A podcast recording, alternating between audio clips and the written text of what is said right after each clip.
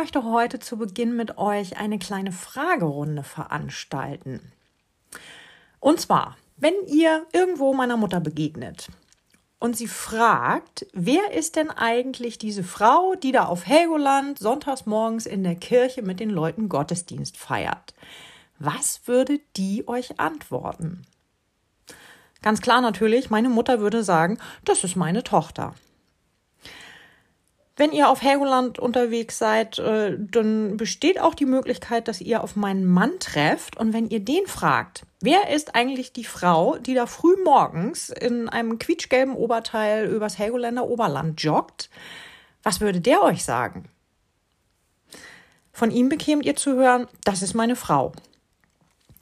Und wenn ihr jetzt auch noch meinen Konfirmanden und Konfirmandinnen über den Weg lauft, dann könnt ihr die auch fragen. Wer ist eigentlich diese Frau, die euch gerade damit beauftragt hat, Steine mit Schöpfungsmotiven zu bemalen und an der Steinschlange am Klippenrandweg anzulegen? Und die würden dann antworten, das ist unsere Pastorin. Ihr seht, ich bin also Tochter, ich bin Ehefrau und ich bin Pastorin. Und trotzdem bin ich aber nur eine Person. Naja, und dann bin ich eigentlich sogar noch viel mehr als nur Tochter, Ehefrau und Pastorin. Ich bin zum Beispiel auch Freundin oder Kollegin. Ich bin Feuerwehrfrau. Ich bin Cousine, Weggefährtin und auch mal Ratsuchende, um nur ein paar weitere zu nennen. Und trotzdem bin ich, wie gesagt, nur eine einzige Person. Wer oder was ich für mein jeweiliges Gegenüber bin, das hängt von der Beziehung ab in der ich zu dieser Person stehe. Und ich kann übrigens auch für eine Person mehrere Dinge sein. Wenn ich zum Beispiel mit einer Feuerwehrkameradin zusammen in den Einsatz gehe, dann bin ich Feuerwehrfrau. Wenn ich diese Kameradin aber kirchlich traue, sie und ihren Mann, dann bin ich auch ihre Pastorin. Und nicht anders ist es mit Gott. Je nachdem, wie Gott mit uns in Beziehung tritt, erleben wir Gott als Vater, der alles geschaffen hat, als Mensch in Jesus Christus oder als Geistkraft, die uns tröstet und die uns leitet. Oder alles zusammen oder jeweils nur zwei aus der Mischung. Gott ist Vater, Sohn und Heiliger Geist, wenn wir mal bei dieser traditionellen, bei dieser klassischen Sichtweise bleiben. Trotzdem ist Gott nur ein Gott. Kleine Anmerkung am Rande. Ähm, einige von euch mögen dieses kleine Frage- und Antwortspielchen schon kennen. Ich mache das nicht zum ersten Mal und ich krame das eigentlich immer wieder gerne am Trinitatis-Sonntag raus, um den Leuten zu verdeutlichen, wie man sich das mit der Dreieinigkeit vorstellen kann. Das ist ja eigentlich schon etwas ziemlich Unverständliches. Und um das verständlicher zu machen, ähm, betreibe ich dieses Spielchen immer wieder gerne, weil ich schon finde, ähm, äh, dass es das sehr gut erklärt, wie wir uns Gott vorzustellen haben, einen dreieinigen Gott vorzustellen haben. Und natürlich, um deutlich zu machen, dass Gott ein Gott der Beziehung ist, gerade weil Gott ein dreieiniger Gott ist. Und da bin ich dann auch schon bei einem weiteren Aspekt, nämlich, dass ich glaube, Gott lässt sich gar nicht auf eine Dreieinigkeit beschränken. Ich bin fest davon überzeugt, dass Gott sogar noch mehr ist so wie ich nicht nur Tochter, Ehefrau und Pastorin bin, sondern auch Cousine, Feuerwehrfrau, Ratsuchende, ne? So ist auch Gott nicht nur Vater, sondern auch Mutter. Nicht nur Jesus Christus, sondern auch Freundin. Nicht nur Geistkraft, sondern auch Weggefährte. Ich bin fest davon überzeugt, dass wir es bei Gott nicht nur mit einer Dreieinigkeit, sondern mit einer Vieleinigkeit zu tun haben, je nachdem, wie Gott sich den Menschen offenbart. Besonders deshalb, weil Gott ein segnender Gott ist. Gott nimmt nicht einfach nur mit uns Kontakt auf, Gott nimmt segnend Kontakt auf. Unter anderem immer dann, wenn ein Priester oder eine Pastorin den Menschen Segensworte zuspricht, wie die, die wir da im vierten Buch Mose finden und die wir ganz oft am Schluss eines Gottesdienstes zu hören bekommen. Das ist der sogenannte aaronitische Segen oder der Priestersegen.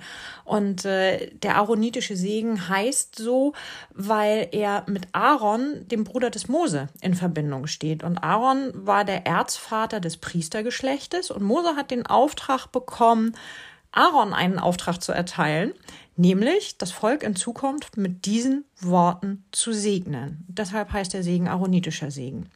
Und dieser Segen ist übrigens der älteste biblisch überlieferte Segen, den wir haben.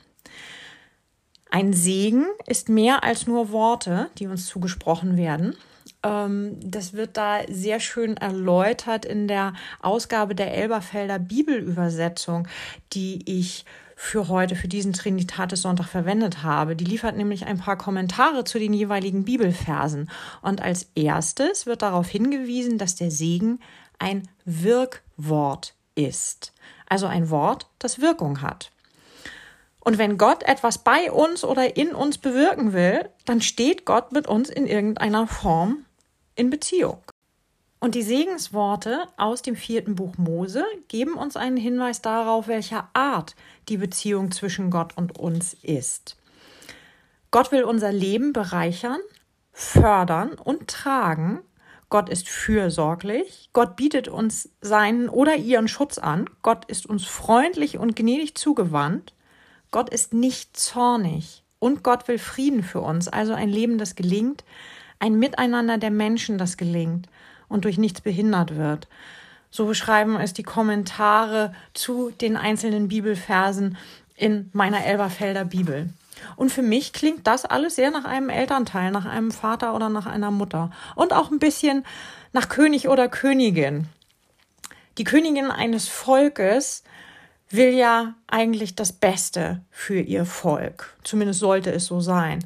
Ein guter König ist ja dafür verantwortlich, dass es dem Volk gut geht und dass das Volk beschützt ist. Und genau so wirkt auch Gott auf unser Leben ein. Ihr habt jetzt vermutlich schon gemerkt, dass ich mich nicht nur auf die männliche Form beschränke, wenn ich von Gott rede. Und das hat ebenfalls damit zu tun, dass Gott eine Gottheit der Beziehung ist. Ich bin fest davon überzeugt, dass Gott auch eine weibliche Seite hat. Je nachdem, auf welche Weise Gott mit uns in Beziehung tritt und mit wem. Und dann hat Gott bestimmt auch eine Seite, die weder männlich noch weiblich ist, sondern beides oder irgendwas dazwischen. Denn Gott tritt ja nicht nur mit Männern in Beziehung oder mit Frauen, sondern auch mit Transgender-Personen, mit Kindern, mit Alten, mit Jungen, mit Schwarzen, mit weißen Menschen, mit Gelben, mit Roten, mit Gesunden, mit Kranken und mit allem, was dazwischen ist. Und deshalb glaube ich, dass Gott alles ist, was auch uns Menschen ausmacht. Und dazu fällt einem dann auch gleich der Schöpfungsbericht in der Bibel ein. Also bei mir war es zumindest so, mir ist der gleich eingefallen. Da heißt es ja, dass wir Menschen nach Gottes Ebenbild geschaffen sind. Und für mich bedeutet das, all das, was wir Menschen sind, vereinigt Gott in sich. Aber darüber hinaus ist Gott natürlich noch viel mehr. Gott ist nicht nur Mensch, sondern Gott hat ja auch göttliche Natur. Wie gesagt, ich bin ganz fest davon überzeugt, dass wir es bei Gott nicht nur mit einer Dreieinigkeit, sondern mit einer Vieleinigkeit zu tun haben. Und deswegen habe ich irgendwann auch angefangen, den aaronitischen Segen etwas abzuwandeln, wenn ich ihn am Schluss des Gottesdienstes spreche, um genau das deutlich zu machen. Es ist wenigstens im Kleinen ein Versuch zu zeigen, dass Gott mehr ist als ein Herr. Und deshalb hört ihr den Segen von mir ganz oft in dieser Form. Gott segne dich und behüte dich. Gott lasse leuchten ihr Angesicht über dir und sei dir gnädig. Gott erhebe sein Angesicht auf dich und gebe dir Frieden.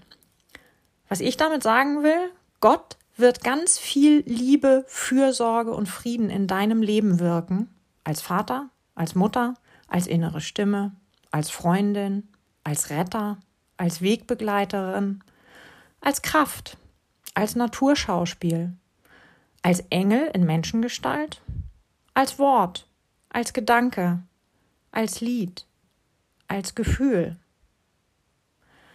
Und was ich auch sagen will, in welcher Form auch immer Gott euch begegnet, seid offen dafür, damit das Segenswort besser wirken kann.